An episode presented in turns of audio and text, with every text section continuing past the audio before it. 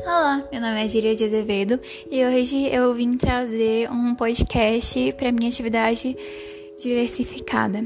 É, eu vou falar sobre os números decimais.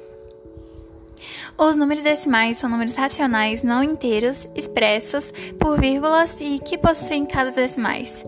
Por exemplo, 1,54, 4,6, 8,9 e etc.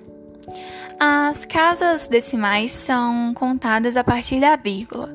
Por exemplo, o número 12,451 possui três casas de decimais, ou seja, três algarismos depois da vírgula.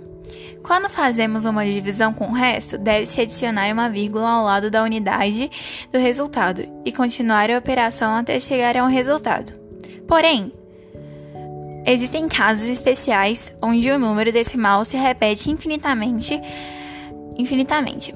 Chamamos tal ocasião de dízima periódica. Na dízima periódica, costumamos escrever três números e colocar reticências. 87,333 reticências. Obrigada por escutar o podcast. Foi isso. Eu espero que tenham gostado.